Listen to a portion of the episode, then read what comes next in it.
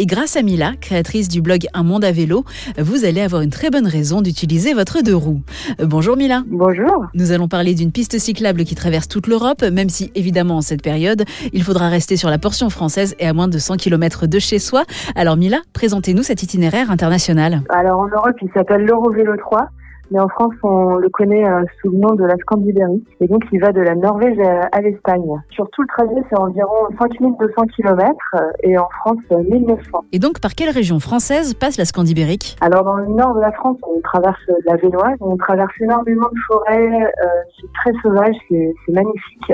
Après, ça va euh, jusqu'à Paris par le, canal de l'Ourcq. C'est euh, plutôt chouette euh, comme arrivée. Et durant votre traversée des Hauts-de-France, vous avez eu un coup de cœur dans l'Oise Oui, alors l'Oise a été une sacrée découverte, notamment le château de Pierrefonds et la forêt de Compiègne est, superbe. Une biodiversité incroyable c'est très surprenant d'être si proche de Paris et être autant dans la nature en fait. C'est ça qui nous a bluffé. Et cet itinéraire, Mila, est parfait si on veut respecter les bonnes distances de sécurité. Totalement, parce que la Scandibérique en France actuellement, elle est euh, très peu fréquentée. Sur tout l'itinéraire, on a rencontré cinq personnes. Il y a encore ce côté euh, vraiment très hors sentier battu. Euh, il y a même beaucoup de boucles qui ont été développées par les départements, notamment dans le Nord.